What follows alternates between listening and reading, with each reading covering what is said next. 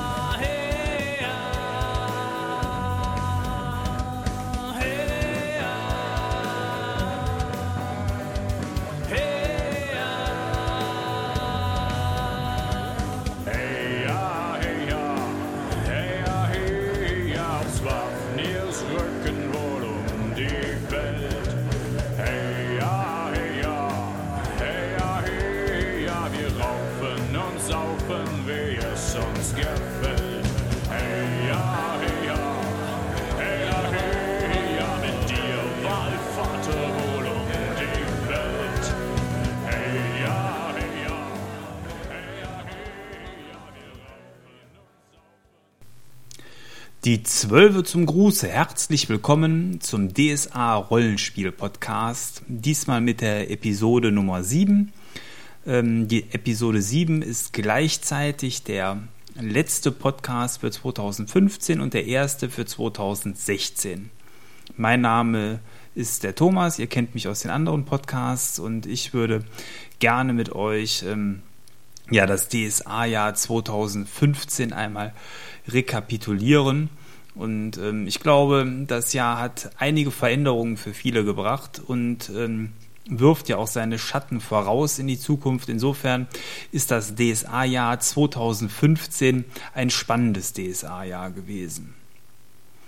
Ähm, beginnen möchte ich ein bisschen damit, ähm, was das Jahr für mich persönlich bedeutet hat, denn ähm, wir hängen mit unserer Spielgruppe dem aktuellen Aventurienstand immer noch ein gutes Stück hinterher und ich wollte euch auch erstmal ähm, erzählen, was wir so dieses Jahr gespielt haben, damit ihr vielleicht auch einen Eindruck bekommt, ähm, ja, was, was mich so persönlich dann im Moment auch bewegt hat in Bezug auf DSA. Und ähm, Begonnen äh, hat das Jahr für uns mit dem Ende ähm, des Jahr des Feuers. Das war oder ist ähm, das große Spiel, da hatte ich ja hier auch schon drüber gesprochen, ähm, was wir als letzte Großkampagne angegangen haben. Das haben wir dieses Jahr erfolgreich zu Ende gebracht und ähm, das hat mir, das habe ich selber gemeistert, sehr, sehr viel Freude gemacht. Ähm, ich habe da etliche Monate, sogar äh, ja quasi ja Jahre äh, mit der Vorbereitung dann auch mich mit beschäftigt, mit diesem Großereignis und ähm, ja, ich war selber äh, zumindest sehr zufrieden damit größtenteils, wie das Jahr des Feuers vonstatten gegangen ist. Ich hatte ja viele Stellen ähm, mit Hilfe des Internets und äh, der lieben Hilfe auch von anderen Forennutzern auch noch ein wenig angepasst und ähm, für die Gruppe stimmiger gemacht und die Dinge, die vielleicht nicht ganz so doll waren, äh, dem Originalspiel etwas weggefeilt. Ähm, Im Großen und Ganzen haben wir aber eigentlich die Kampagne so gespielt, wie sie dann auch in den Büchern drin stand. Und ähm, ja, was ich für mich eigentlich immer gerne am Ende von äh, so einem Großspiel mache, ist nochmal zu rekapitulieren, was man anders machen würde. Und ich muss sagen, ja, ich glaube, allzu viel würde ich gar nicht ändern wollen ähm, an der Art und Weise, wie wir das ähm, Spiel gemacht haben. Also könnte ich so konkret nicht sagen. Also aus meiner Sicht ist es wirklich rund und gut gelaufen. Ähm, ob ich Lust hätte, das Ganze nochmal zu meistern oder neu zu machen, müsste ich aus jetziger Sicht auf jeden Fall Nein sagen. Denn äh, ja, wenn man so ein Mammutprojekt hinter sich gebracht hat, äh, dann bin ich eigentlich auch immer froh, das erstmal so geschafft zu haben. Also die einzige Großkampagne, wo ich mittlerweile nochmal Lust hätte, die neu zu machen, wäre wahrscheinlich die Filiasson-Kampagne. Äh, alles andere bin ich froh, dass da so ein Haken dran ist. Philly liegt so weit zurück, da hätte ich mittlerweile sogar nochmal Lust drauf, das nochmal neu zu machen. Aber gut. Ja, nachdem wir dann ähm, das Jahr des Feuers zu Ende gebracht haben, sind wir dann auf des Königs letzte Reise gegangen. Das ist ein äh, Abenteuer, was ich selber nicht gemeistert habe, sondern ähm, spielen durfte. Ähm, hat mir sehr gut gefallen, ist so ein kleines, ähm, ja, fast schon One-Shot-Abenteuer aus dem aventurischen Booten. Wir haben aber doch ein paar mehr Abende daran gesessen, ähm, haben äh, eben den König Kuanu Ubene auf seine letzte Reise begleitet und uns um die Hinterlassenschaften des Schwertes Siebenstreichs gekümmert. Nachdem wir damit fertig waren, sind wir dann ähm, weitergegangen und zwar in der Zeitlinie ein ganzes Stück und haben uns den Unersättlichen vorgenommen. Da hatte ich ja auch schon mal hier im Podcast ähm, darüber erzählt, das große Abenteuer rund um Xeraan und den ähm, äh, und, und den, den, den, den Splitter, der damit dazugehört. Und insofern ähm, war das sicherlich auch eins der Kernabenteuer, die wir uns für die Gruppe vorgenommen haben, weil wir möglichst viel von den Hinterlassenschaften von Barbarat abhandeln wollen. Das hat bisher eigentlich auch immer ganz gut geklappt. Äh, inwiefern das in Zukunft noch klappt, dass man da jeden einzelnen Storystrang weiterverfolgt, das ist tatsächlich eine spannende Frage, denn ähm, das Jahr hat nun mal nur äh, zwölf Monate und wir spielen zweimal im Monat und haben das dieses Jahr auch, und da bin ich auch ähm, sehr froh drüber, relativ konstant geschafft, uns eigentlich äh, dann alle zwei Wochen zusammenzusetzen, teilweise sogar äh, mal mit, mit längeren Sessions, äh, die dann sogar über das übliche Maß drüber hinausgehen. Wir spielen normalerweise immer so grob ähm, von halb neun bis ja halb zwei, so, so im Schnitt. Ähm, ja, also mal gucken, was man da in Zukunft dann alles an, an Storysträngen dann noch weiter verfolgen kann. Ähm, nach dem Unersättlichen sind wir dann aber an unser langjähriges Traumprojekt gegangen. Achso, ja, den Unersättlichen habe ich gemeistert, hatte ich glaube ich gerade schon gesagt oder auch nicht. Äh, ansonsten sei es hier nochmal nachgeholt. Und aktuell spielen wir, und da spiele ich selber wieder als Spieler mit, das äh, große Donnersturm-Rennen Teil 2 oder wie es heißt, Donner und Sturm. Und da haben wir uns schon seit vielen Jahren drauf gefreut, weil ähm, uns der erste Teil damals recht viel Freude bereitet hat und ähm, wir das in sehr guter Erinnerung hatten. Und deswegen, äh, ohne natürlich zu wissen, worum es überhaupt in dem Spiel geht, sehr viel Erwartungshaltung da als Spieler hineingelegt haben. Und ich habe sogar meinen Charakter dafür so ein bisschen umgebaut. Ich hatte bisher einen ganz normalen äh, Krieger gespielt aus äh, nostrischer Herkunft mit einem ähm, Baronstitel.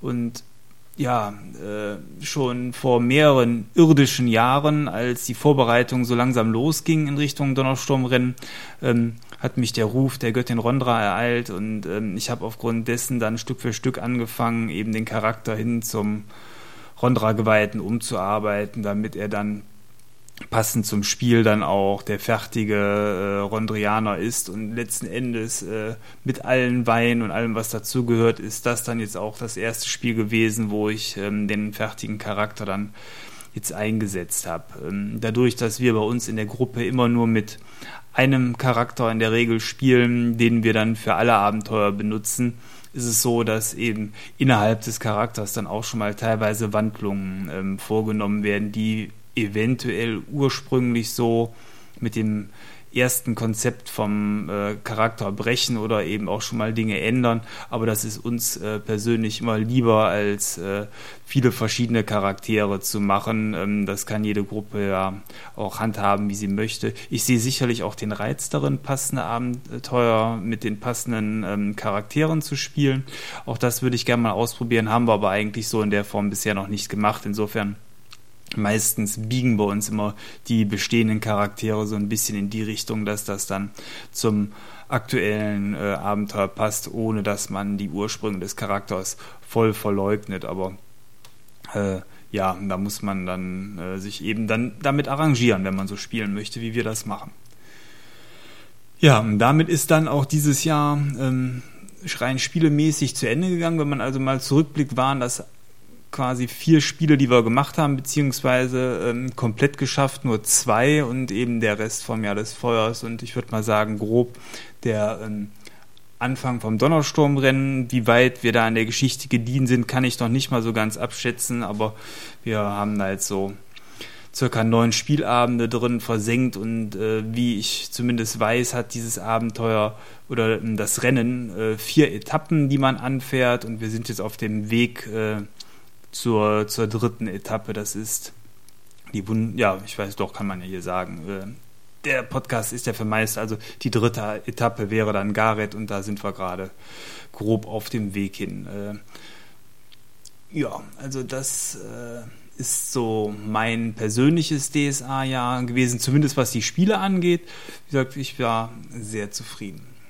Doch ähm, was vielleicht noch viel spannender ähm, ist, ist, und das verfolge ich ja auch immer aktuell mit, dadurch, dass ich bei uns in der Gruppe ähm, auch sehr, sehr viel immer meister, ähm, ist natürlich das, was aktuell ähm, passiert und ähm, ja, da möchte ich zum einen äh, vielleicht mal so ein bisschen in den Verlagsplan reinschauen. So ein Jahr ist ja schon lange her, man weiß schon gar nicht mehr, was man alles so gekauft hat, beziehungsweise was herausgekommen ist. Und wenn ich über den Verlagsplan drüber schaue aus 2015, kann man schon sagen, dass recht viel ähm, im Bereich der Vademecum-Reihe ähm, herausgekommen ist. Die ist damit auch abgeschlossen. Ähm, bin ich ähm, persönlich ein großer Freund von, von dieser Vademecum-Reihe, weil ich finde, dass ähm, jedes Buch für sich, für den passenden Charakter eine wirkliche Fundgrube ist. Ich liebe das Rondra Vademecum, das hatte ich schon vorher für meinen Krieger eigentlich benutzt, um dort so ein bisschen Anstandsregeln nach äh, Rondras Kultur ähm, daraus abzuleiten. Jetzt für den echten Rondra-Geweihten ist es natürlich sogar ein Muss, aber ich finde so generell, wenn man einen Charakter hat und die meisten Charaktere haben ja doch vielleicht für sich so eine Hauptgottheit. Und wenn da schon eins äh, der zwölf Bücher dabei ist, die meisten Charaktere dürften ja zwölf Göttergläubig sein, dann ist das wirklich eine schöne Unterstützung für den Spieltisch, um so ein bisschen die Philosophie des Hauptgottes ähm, ja, mitzunehmen und aufzufassen, ohne dass man äh, jetzt tatsächlich auch den dazugehörigen Geweihten spielen muss. Also ähm, ich finde eben, dass das Format sehr gelungen ist. Das sind ja alles so kleine Büchlein. Das ist ja äh, wirklich äh, noch kleiner als ein Taschenbuch und insofern äh, hat das unheimlich viel Flair, was an den Tisch gebracht wird und die äh, ja das Layout und auch die Zeichnungen, die da drin sind, ähm, die versprühen schon sehr viel aventurischen Charme. Und ähm, in Verbindung mit dem recht günstigen Preis äh, würde ich das auch allen ans Herz legen, dort mal in das passende Buch zur eigenen Gottheit hereinzuschauen.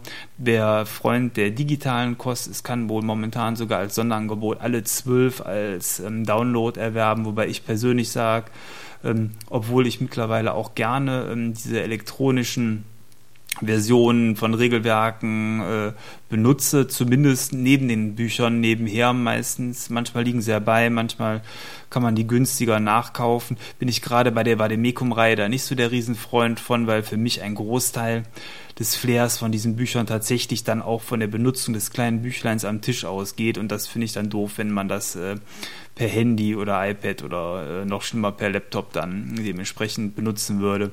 Aber gut, äh, wenn man mal reinschnuppern möchte oder alles ähm, einfach komplett haben will, kann man selbst da momentan günstig zuschlagen. Mm. Ja, das ähm, Jahr an sich abenteuermäßig hat äh, mit dem aventurischen Jahrbuch begonnen. Finde ich, ist eine nette Idee, dieses aventurische Jahrbuch, weil das äh, ja auch in den letzten Jahren immer wieder ähm, charmant zusammengefasst hat, was in dem Jahr passiert ist. Und ähm, mit drei Mini-Szenarien, die meistens den Haupthandlungsplot, den Metaplot noch mit unterstützen, war das auch immer äh, eine gelungene Sache. Ähm, trotzdem so ganz hundertprozentig haben die Bücher bisher meinen Geschmack noch nicht getroffen. Ich kann jetzt noch nicht mal so genau sagen, was ich mir daran wünschen würde, aber ähm, ja, irgendwie äh, ja, also für mich der Hauptaspekt ist eigentlich äh, nach wie vor die Aktualisierung der Landstriche darin gewesen und eben diese unterstützenden Abenteuer. Aber irgendwie fände ich es in so einem Jahrbuch noch schöner, wenn da vielleicht auch noch Anekdoten aus der Redaktion oder irgendwas, also ich weiß auch nicht. Also irgendwie noch was anderes als das, was da drin ist, drin stehen würde. Ähm, ist jetzt ein bisschen gemein, Kritik zu üben, ohne zu sagen, wie man es besser machen kann, aber ähm, gut. äh, mal schauen, wie das äh, Format in Zukunft dann auch weiter besteht, denn ähm, das waren ja bisher auch immer Schwarz-Weiß-Bücher. Das ganze System ist ja mittlerweile auf Farbe umgestellt. Ähm, mal gucken, vielleicht wird da auch am aventurischen Jahrbuch nochmal ein bisschen geschraubt oder vielleicht äh, ja eben noch eine andere Änderung rausgenommen. Ähm, kommt dabei heraus. Wobei ich äh, zumindest hoffe, dass die Serie nicht äh, komplett eingestellt wird, weil in irgendeiner Form so, so eine Art aventurisches Jahrbuch äh, finde ich wirklich sehr gelungen. Mhm. Abenteuermäßig ist es ja dann dieses Jahr so gewesen, dass man ähm, den Splitterdämmerungszyklus abgeschlossen hat, ähm, wobei äh, da unter anderem eben mit äh, der Seelenernte auch ähm, der Teil herausgekommen ist, auf den ganz viele gewartet haben. Also quasi alles rund um den Taguni-Tod-Splitter. Mm. Und äh, ja, der Abschluss der Kampagne ist dann ja rund um äh, Helme Hafax ebenfalls in diesem Jahr zelebriert worden. Die ähm, Abenteuer selber habe ich bisher ähm, noch nicht spielen können. Ich habe sie ähm, hier liegen, ich habe sie auch ähm, quer gelesen. Insofern kann ich zumindest sagen, dass ähm, ich mit dem Abschluss äh, im Groben zufrieden bin. Ähm, wenn man so in den Internetforen liest, gerade zum Abschluss rund um Hafax, gehen die Meinungen weit auseinander. Ähm, da muss ich mich nochmal näher mit dem Thema beschäftigen, wobei ich ähm, für unsere Gruppe auf jeden Fall das Thema Taguni-Tod-Splitter bis zum Ende hin behandeln möchte, weil das auch zentraler Bestandteil bei uns vom Jahr des Feuers war. Insofern wäre, wären die beiden Bände für mich, äh, wenn man so will, auch der Hauptaspekt aus dem Splitterdämmerung Veränderungszyklus und da bin ich ganz froh darüber, dass das auch die sind, die ja fast mit am besten weggekommen sind. Also insofern äh, freue ich mich da zukünftig drauf, ähm, das Ganze anzugehen. Man hat ja versprochen, das Ganze auch auf DSA 5 Regeln noch anzupassen, weil wir irgendwann auch ähm, in 2016 das System wechseln wollen. Insofern äh, hoffe ich mal, dass da auch noch ein bisschen Unterstützung kommt. Aber gut, zur Not muss man das selber umbasteln. Ähm, das wird man dann schon sehen, also wie wieder so der beste Weg ist. Die Filiasson-Saga ist dann dieses Jahr auch nochmal in einer Deluxe-Edition rausgekommen, wobei ähm, ich glaube, inhaltlich war das äh, identisch mit der letzten Sammlerausgabe, die ich auch schon bei mir im Schrank stehen hatte. Deswegen habe ich da auch ähm, diesmal, obwohl ich Filiasson, wie ich eben schon sagte, so gerne mag, nicht zugeschlagen. Ähm, ich, ich kaufe zwar schon gerne und viel vom schwarzen Auge, aber ähm, man, also so unnützes Sammeln und die dritte und achte Ausgabe muss ich dann doch nicht haben. Dafür war sie mir dann auch nicht hübsch genug. Also bei der G7, die habe ich rein für den Schrank nochmal gekauft in dieser ähm, Deluxe-Sammler-Edition, zumal ich dort ähm, auch nur die Regel nach Dreier-Edition hatte und die schwarze Edition mit Goldschnitt hat es mir dann schon angetan, aber bei Philly habe ich da erstmal eine Runde ausgesetzt. Wahrscheinlich werde ich das das nächste Mal in DSA 5 Regeln äh, dann zum dritten Mal kaufen. Nee, zum vierten. Ja. Wunderbar. Äh, zumal, da muss ich jetzt auch mal äh, ein wenig äh, von meinen Schätzen erzählen. Die Original-Erstausgabe habe ich sogar ähm, signiert hier liegen, weil ähm, da gab es mal eine schöne ähm, Literaturrunde mit dem äh, Bernhard Hennen hier bei mir in der Nachbarstadt und der ist ja Krefelder und da bin ich hingegangen und hatte dann neben der Vorlesung äh, dann auch meine Filiasson Bücher dabei, die hat er mir dann netterweise unterschrieben. Das fand ich ganz toll mit einer persönlichen Widmung. Das sind ja so die Dinge, die das Sammlerherz erfreuen. Ja, Nachdem dann so rein inhaltlich mit dem Schattenmarschall eigentlich ähm, DSA 4 abenteuermäßig abgeschlossen wurde, ging es dann auch mit DSA 5 in der Veröffentlichung weiter und man hat dieses Jahr das DSA 5 Regelwerk veröffentlicht. Da bin ich immer noch einem Podcast zu schuldig äh, zum Thema DSA 5 Regelwerk. An der Stelle möchte ich jetzt auch wiederum nur sagen, ähm, dass ich äh, von dem Buch, von der Gestaltung her wirklich äh, weggeblasen war. Das äh, fand ich richtig schön, wie es geworden ist. Ähm, Und äh, im Veröffentlichungsplan kommt das gleiche ja gleich auch nochmal vor. Insofern jetzt zur ersten Ausgabe will ich erstmal nur sagen, ähm, Format und so weiter sehr schön. Buch insgesamt etwas schwer, dadurch, dass dieses tolle Papier benutzt worden ist. Mhm. Netterweise lag der ersten Ausgabe auch ein PDF dabei. Ich habe, glaube ich, sogar mehr im PDF am Computer gelesen als im Buch selber. Ähm, einfach weil sich das wunderbar am PC lesen lässt. Also da äh, bin ich froh und dankbar. Schade, dass das keine Schule machen kann. Irgendwie ist ja scheinbar immer noch die rechtliche Situation nicht so ganz klar mit Buchveröffentlichung plus PDF. Ähm, und ich bin dann doch äh, zu geizig, um äh, für etwas, was ich dann schon habe, dann nochmal teilweise eben 15, 18 Euro auf den Tisch zu legen das äh, tut mir dann doch im Portemonnaie weh. Aber ähm, so grundsätzlich, so wie es in der Form war, fand ich super. Ähm, hätte ich gerne eigentlich immer so. Ist, glaube ich, zum Beispiel in Amerika so, wenn man die Pathfinder ähm, Abenteuerpfade im Abo hat kriegt man immer automatisch auch das PDF dazu. Schade, dass es da geht und hier rechtlich äh, leider nicht ähm, wäre also für einen geringen Aufpreis, ich sag mal so 3 Euro, 4 Euro, würde ich auf jeden Fall mehr zahlen für so ein PDF, was dazu kommt, einfach weil ich das super praktisch finde. Ja. Nachdem dann ähm, das Grundregelwerk, also Mitte des Jahres, äh, kurz nach Wacken quasi, oder kurz vor Wacken war es, ich weiß schon gar nicht mehr, ja, äh, herausgekommen ist, ähm, war es dann so, ähm, dass äh, die Historia nochmal eine Neuauflage bekommen hat. Die Historia sollte ja, das war ja schon im letzten Jahr, glaube ich, rausgekommen, äh, sollte ja sowas wie die ähm, Grundlage sein für, ähm, ja, für DSA, für den Götterkosmos, eben für die Historie des Spiels und damit auch systemübergreifend funktionieren. So mittlerweile ist mir auch klar, warum das dann auch so wichtig war, weil das ja doch sehr stark auch in das äh, eingreift, was sich im Metaplot äh, in Zukunft abzeichnet, nämlich alles rund um den Sternenregen herum.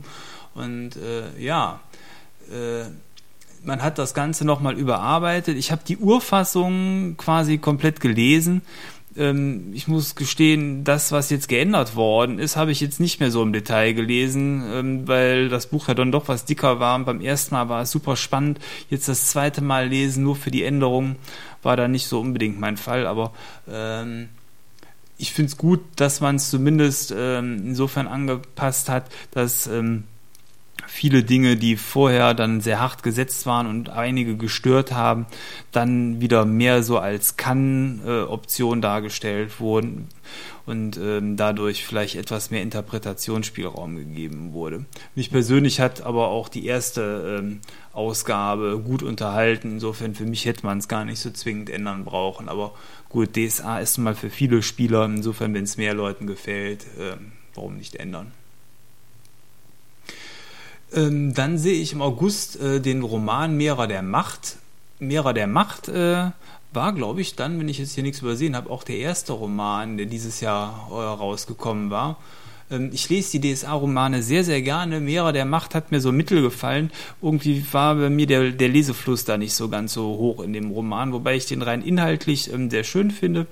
Der spielt ja in Nostria und Andergast und wie ich eben schon sagte, kommt mein Charakter daher, kam mir also inhaltlich sehr gelegen und ähm, zeigt so ein bisschen das Ränkespiel im Hintergrund, was dort in den Königreichen äh, passiert, weil Druiden dort äh, stark an der Macht ziehen und äh, die Fäden im Hintergrund halten.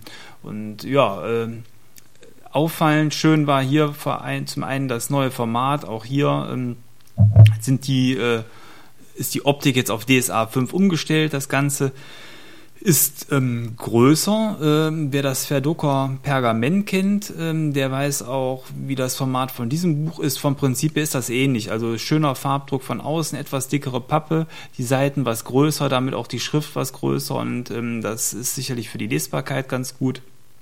Und äh, im Umschlag hat man ähm, bunte Bildchen, die Landkarten oder ähnliches darstellen können oder Stadtkarten. Äh, sehr, sehr schön. Im Gegensatz zum Fedoka Pergament waren aber hier keine Farbtafeln der Hauptcharaktere. Das wäre wahrscheinlich dann auch zu viel oder zu teuer geworden. Ähm, ja. Ähm, Nachdem, äh, was haben wir hier noch Schönes? Dumm, die dumm, die dumm. So, nachdem der Mehrer der Macht äh, herausgekommen worden ist, ging es dann äh, bei DSA 5 mit ähm, einem äh, Solo-Abenteuer weiter. Der Vampir von Havena finde ich auch ganz nett, weil ähm, eventuell genauso wie wir ähm, noch in bestehenden Abenteuern drinstehen, deswegen auch in bestehenden Helden und noch nicht auf DSA 5 umgestellt haben, hat man hier mit dem Solo-Abenteuer schon mal schön die Möglichkeit, die DSA 5 Regeln auszuprobieren. Fand ich eine wirklich nette Idee.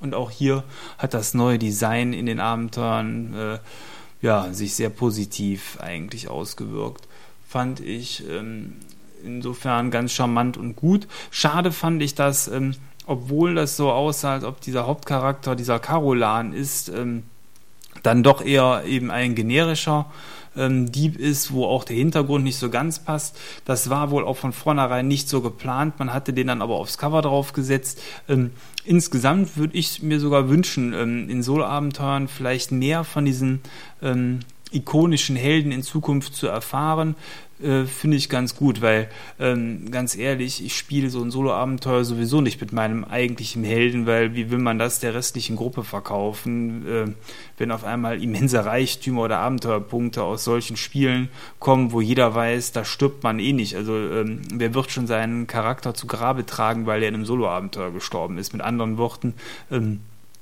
ja, fühlt sich das für mich dann an wie erfuschte Punkte. Jeder hat früher, glaube ich, mit Begeisterung Nedim, die Tochter des Kalifen, gespielt, allein deswegen, weil es da plus zwei auf alle Eigenschaften gab, ähm, in Form eines Trankes. Äh, ja, also das muss ich heute dann auch so nicht mehr haben. Insofern fände ich oder finde ich bei solchen Abenteuern ist dann tatsächlich schön, wenn man äh, dort einen vorgefertigten Charakter hat. Ähm, was in einem anderen Fall ähm, ja im Myranor dieses Jahr sogar noch ganz besonders passiert ist. Die ganzen Myranor-Publikationen habe ich jetzt übrigens ausgelassen. Ähm, sprengt vielleicht so ein bisschen auch den Rahmen dann für den Podcast, aber äh, insbesondere dieses äh, Solo-Abenteuer Legatin des Bösen möchte ich hier hervorheben, weil man hier Pardona spielt und das ist schon was Besonderes. Also mal wirklich aus der Sicht einer ähm, sehr, sehr bekannten und wahrscheinlich auch beliebten und berüchtigten Meisterperson heraus äh, mal so ein Spiel zu erleben, das hat schon einen besonderen Reiz. Auch das äh, finde ich mal abseits von Romanen ähm, eine ganz schöne Perspektive und Sichtweise und ähm, ja, kann man gerne nochmal in anderer Form ähm, für mich wiederholen. Hm. Ja, nachdem dann äh, der Vampir von Havena herausgekommen ist, hatten wir dann Offenbarung des Himmels. Da habe ich schon mal einen Podcast zu gemacht. Also hier nur kurz an der Stelle. Es ist quasi das erste DSA Gruppenabenteuer, was so richtig äh, im finalen Format ist und käuflich erwerblich ist, mal abgesehen jetzt von irgendwelchen Heldenwerken oder Bonus oder sonstigen Abenteuern, die irgendwo beiliegen, ähm, hat mir in der Form, wie es im Podcast gesagt hat, auch sehr gut gefallen, weil hier der Metaplot auch schön angestoßen worden ist. Ähm, und ähm, ja, als letzte Dinge, die in diesem Jahr herausgekommen sind, ähm, haben wir dann einmal das Bestiarium. Ähm, das Bestiarium, was ähm, einen Teil eben der des alten äh, Monsterhandbuches aufnimmt. Man hat hier ähm, exemplarisch eine bunte Mischung aus Drachen, normalen Tieren, ähm, woran erinnere ich mich noch? Äh, ja, wenn man jetzt nicht drauf kommt, ich glaube, Oger sind eventuell drin gewesen, äh, irgendwelche Feenwesen. Ähm, vom Prinzip her eben von allem so ein bisschen. Ähm, jeder, der eine Komplettsammlung sich erhofft hat, die ich persönlich natürlich auch am liebsten gehabt hätte, ich will ja immer am liebsten sofort alles haben, der wird hier nicht bedient. Ähm, aber ähm, dafür ist das, was geboten wird, sehr schön, denn man hat ähm, zu jedem Monster eine Doppelseite mit einem Bild, mit einem beschreibenden Text, mit einem sehr schönen Wertekasten. Also das, was drin ist von der Qualität her, ist gut. Der Inhalt selber ist ähm, dem Preis auch meines Erachtens angemessen. Nur man hat leider nicht mehr eine Komplettsammlung von allen Viechern, die man für DSA benutzen will. Und das wird sicherlich auch in Zukunft eines der großen DSA 5 Probleme werden aus meiner Sicht, weil sich der ganze Inhalt über viel mehr Bücher verteilen wird, als das ähm, bei DSA 4 der Fall war. Ähm, so schätze ich das zumindest ein, dadurch, dass man eben dann auch nicht mehr genau weiß, boah, so nach dem Motto Orks, wo, wo, wo finde ich jetzt den Ork? Im Bestiarium 1, 2 oder 3 oder im Almanach.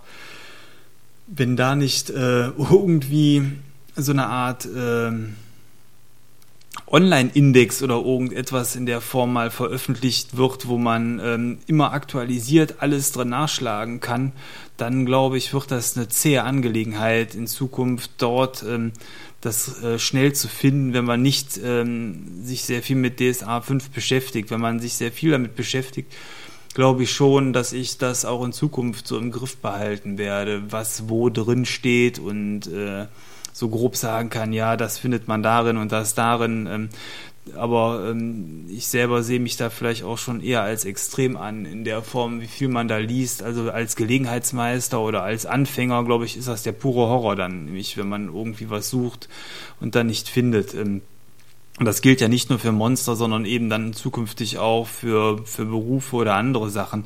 Das, was eben so nett als Crunch bezeichnet wird und sich dann über die anderen Bücher verteilt, könnte tatsächlich äh, das Suchen in Zukunft nicht immer erleichtern. Aber gut, wollen wir es meckern, wenn es soweit ist. Vielleicht kommt es ja auch ganz anders, aber äh, man hat ja immer so ein bisschen Befürchtung. Immer wenn sich was ändert, ist ja erstmal fies. Uha. Na gut. Mhm. Als letztes Abenteuer für dieses Jahr ist dann noch ähm, ein Band äh, zu Arivor herausgekommen.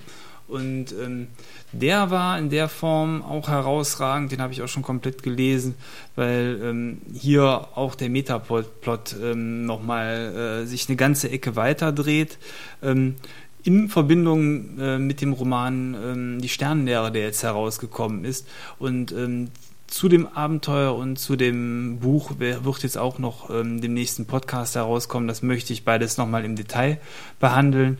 Ähm, aber auch das hat mir ähm, gut gefallen, insbesondere ähm, obwohl äh, auch im Internet gerade das Abenteuer zu Arivor nicht so gut weggekommen war. Da war, war vielen der Raum eventuell zu eng oder ähm, das Ganze zu effekthascherisch und äh, warum eine Stadt kaputt machen, nur für, für den Effekt. Aber ich muss sagen, also mir hat es gut gefallen. Ich kann mir sehr gut vorstellen, dieses Abenteuer dann auch ähm, zu meistern. Ich glaube, das macht Spaß. Ähm, ja, jetzt habe ich sehr viel Positives gesagt und ich glaube, ähm, das ist auch tatsächlich mein Fazit für dieses DSA-Jahr. Also ich habe wirklich viel Freude mit den verschiedenen äh, Büchern gehabt, die herausgekommen sind. Ähm, die Boten habe ich noch nicht erwähnt. Ähm, bei den äh, Booten hat es ja auch eine Kürzung gegeben, fällt mir gerade noch auf, äh, vom alten Format jetzt auf dieses neue Bild-Zeitungsgroße äh, Format. Und ähm, für mich selber muss ich auch sagen, sowohl was den aventurischen Booten als auch überhaupt die neuen DSA 5 Bücher angeht, dadurch, dass ähm, weniger Inhalt geboten wird. Das muss man ja schon ganz kritisch so sagen. Also der, der Bote, obwohl da jetzt ein Abenteuer beiliegt, das ist einfach weniger Text, der da produziert worden ist. Und auch ähm, die neuen Abenteuer mit 64 Seiten, mit den großzügigen Monster- und Personenkästen und den vielen Bildern, da steckt weniger geschriebenes Wort drin. Ob da jetzt sogar weniger Inhalt drin ist, will ich so gar nicht unbedingt äh, sagen, nur es ist weniger zu lesen. Gibt mir als äh, Berufstätigen, der auch noch andere Hobbys hat, tatsächlich die Möglichkeit, mal momentan DSA komplett zu konsumieren. Das ist eine Sache, die ich so seit Jahren nicht mehr hatte. Ich hatte eben schon gesagt, dass ich die Anfang des Jahres herausgekommenen Abenteuer zum Splitterdämmerungszyklus nur ähm, quer gelesen habe, das eine mehr, das andere weniger. Ähm, einfach, weil ich von einem 120 Seiten Buch mit kleiner Schrift dann auch in der Häufigkeit, wie diese Bände herausgekommen sind, so ein bisschen kapituliert habe.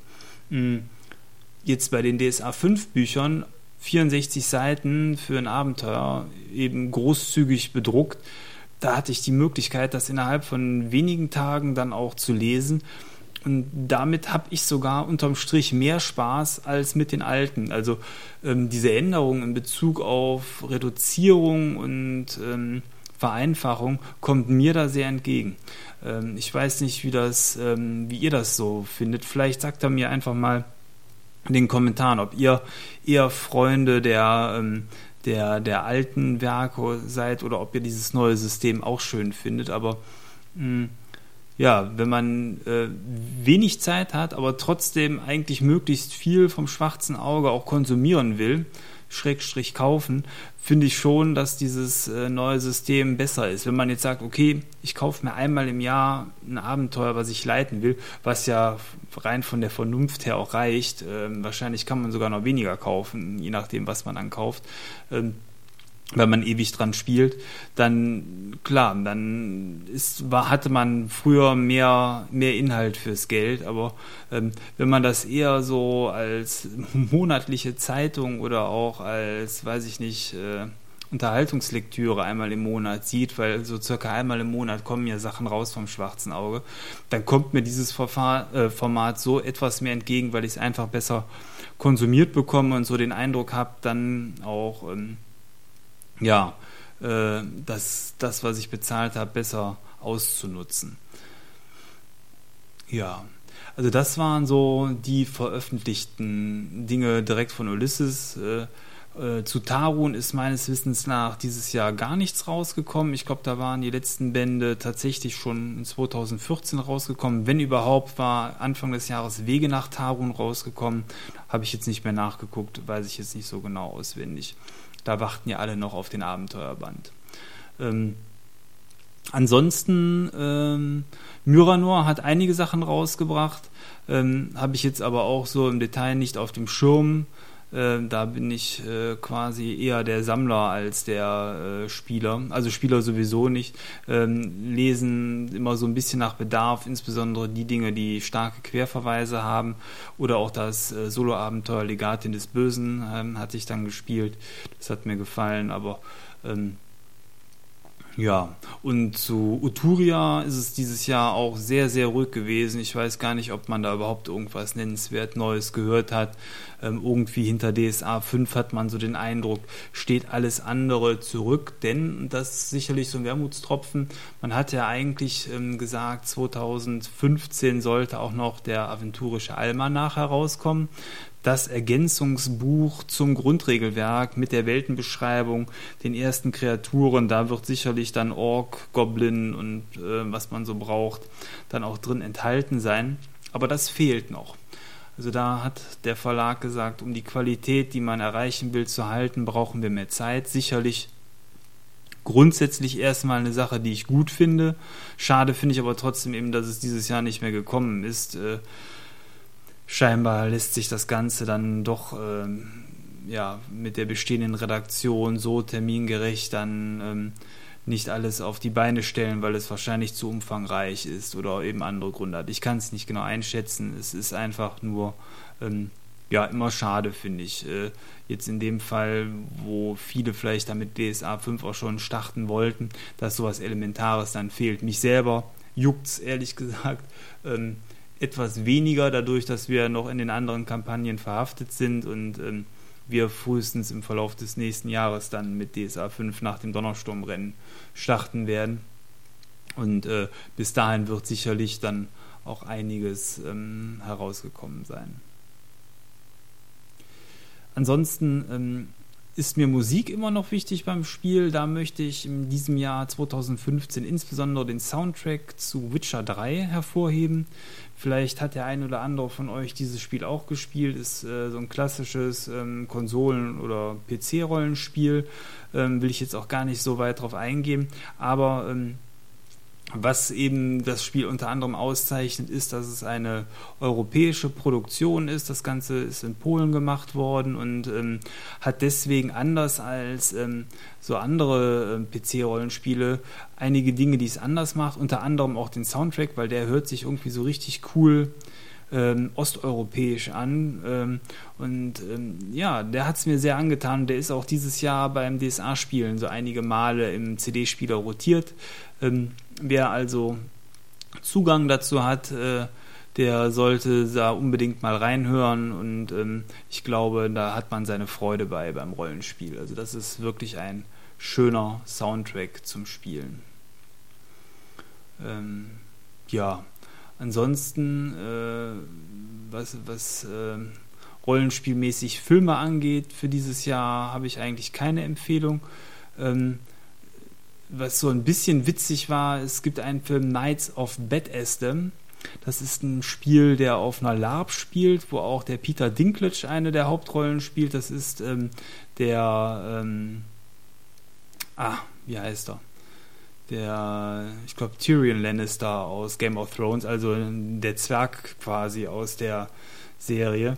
Ähm, den würde ich durchaus empfehlen und als Fernsehserie wahrscheinlich, aber das ist ja kein Geheimtipp, äh, ist eben Game of Thrones. Das war das, was mich fantasymäßig dieses Jahr äh, auf filmischer Seite so ein bisschen begeistert hat. Ja, wollen wir jetzt noch mal ein bisschen das schwarze Auge aufstellen, um in die Zukunft zu schauen. Ähm, was erhoffe ich mir vom Jahr 2016? Ähm, für 2016 erhoffe ich mir vor allen Dingen ganz viel DSA 5 ähm, in der Form, dass ähm, der versprochene Almanach herauskommt, aber auch eben das Buch für die profanen Helden und wie versprochen mindestens bis Ende des Jahres ähm, dass der Band für, für die Magier. Geweihte war, glaube ich, eh schon grob eher dann wieder noch in ein Jahr später nach 2017 geschoben worden. Ähm, aber mir wäre zumindest wichtig, dass äh, die profanen Helden, der Almanach und auch das Magiebuch tatsächlich dann dieses Jahr kommt. Insofern, ich freue mich auch am meisten auf das Magiebuch. Da hoffe ich mir ja viele neue lustige Zauber und ähm, gute Magieregeln. Ähm, nicht, dass die aus DSA 4 jetzt äh, sonderlich schlecht waren, aber ähm, ich erhoffe mir eben, dass der Umfang in DSA 5 dann zumindest wieder ähm, etwas zunimmt und dass man viele der Charaktere, die man mit DSA 4 darstellen konnte, dann auch wieder möglich waren. Also man hat jetzt ja schon ein bisschen nachgebessert mit der magischen Analyse, aber trotzdem, ähm, es ist sehr schwierig, finde ich momentan mit der bestehenden äh, geringen Anzahl an Zaubern eben vernünftig irgendwelche speziellen Zaubertypen, sei es jetzt Illusionsmagier oder Kampfmagier oder ähnliches darzustellen, weil einfach ähm, eine Vielzahl der, der Zauber dann noch fehlt oder auch das Regelkonstrukt. Und äh, auch wenn man sich ähm, die alten Akademienbände anschaut, ähm, ja, äh, das, was dort unterrichtet wird, gibt es eben momentan an Zauber noch nicht. Ähm, ist nicht so tragisch. Ich glaube, man kann auch mit dem, was eben im Grundregelwerk drin ist, sehr glücklich werden und auch was Passendes machen oder eben so ein bisschen improvisieren. Also ich sehe das dann auch nicht so eng. Aber je eher diese Inhalte da sind, ähm, desto besser funktioniert das. Und ich bin schon der Meinung, dass man einen Kämpfer aktuell oder einen kämpfenden Charakter oder einen profanen Charakter deutlich besser mit dem Grundregelwerk darstellen kann, als eben die speziellen magischen Charaktere jetzt mal von so Exoten wie Schelmen oder Achats ähm, mal abgesehen, die sind ja sowieso gänzlich unmöglich äh, darstellbar. Aber äh, wenn man davon ausgeht, dass wahrscheinlich doch viele mit einem Magier oder einem Elfen starten, ähm, dann ist das noch sehr eingeschränkt mit dem Grundregelwerk. Also da ist Nachholbedarf und der soll ja im nächsten Jahr kommen. Ansonsten ähm, die Theaterritterkampagne finde ich sicherlich interessant. Ich mag das Bornland, habe ich glaube ich schon mal gesagt hier im Podcast. Wir nicht an dieser Stelle nochmal dickes Ausrufezeichen dahinter. Hm. Und da die Theaterritterkampagne ja mit sechs Bänden so die erste Großkampagne wird, dann nach DSA 5, bin ich da schon gespannt, wie sich das so entwickelt und ob man da vielleicht auch noch so ein paar Gimmicks so rausbringt. Ich fände es super scharf, wenn ähnlich wie bei Pathfinder ähm, dann am Ende ein Schuber äh, für die sechs Bände herauskommt, den man schön in den Schrank mitstellen kann. Ich fände es schön, wenn ähm, eventuell, man ist ja, hat ja momentan den Eindruck, dass die so ein bisschen auf dem Gimmick äh, Zug aufgesprungen sind mit all den Karten und Chips und was man alles kaufen kann. Ich fände es schön, wenn zu ähm, großen Kampagnen vielleicht auch noch eine begleitende Mappe kommt mit Handouts, äh, die man extra kaufen kann, dass man eben das, was in den Heften eingedruckt ist, so nebenbei kaufen kann. Ähm, in einer guten Qualität, das fände ich schön. Ähm, ja, ansonsten bin ich ja immer noch der große Freund äh, von von Landkarten und Stofflandkarten. Ich bin auf dieses Kartenpaket gespannt, was kommt. Ähm, wünsche mir immer noch mal so eine ultimatypische Stofflandkarte fürs schwarze Auge. Die gab es ja mal ähm, in Drakensang 2. Da lag so eine Stofflandkarte bei, wobei die schon sehr, sehr groß war und einfach auch nur eine Kopie war von ähm, der normalen Aventurienkarte. Aber ich würde mir schon vielleicht auch da in der Richtung mal so ein paar Gimmick-Sachen wünschen. Äh, dieses Jahr, übrigens 2015, fand ich dann diese Münzen auch sehr scharf, die rausgekommen waren. Musste ich natürlich sofort ein Beutelchen von kaufen. Ähm, das sind so Kleinigkeiten, die äh, erfreuen dann mein, mein Sammlerherz und mein Herz für unnütze Gimmick-Details. Aber äh, so mit den Münzen klimpern und mit dem Säckchen am Spieltisch, das macht schon Freude. Hm. Ja, also das sind so eigentlich meine Wünsche dann für das äh, kommende Jahr. Ansonsten hm, habe ich noch einen, äh, ja, auch Geheimtipp, denke ich mal, dürften viele noch nicht von gehört haben. Ist auch ein sehr unnützes Ding, aber äh, wenn man daran Spaß hat, äh, so wie ich, dann wird man da sicherlich seine Freude dran haben. Und zwar habe ich Ende des Jahres bei Kickstarter, das ist auch so eine Crowdfunding-Plattform, die vielleicht äh, viele kennen, ein Projekt gebackt äh, von der Firma Wormwood. Das ist eine Schreinerei in den USA und die machen ähm, Rollenspiel-Krimskrams, Würfelschalen, ähm, Schalen für ähm, so Aufbewahrungscontainer für Würfel und das, was ich jetzt gebackt habe, die Hero Vault.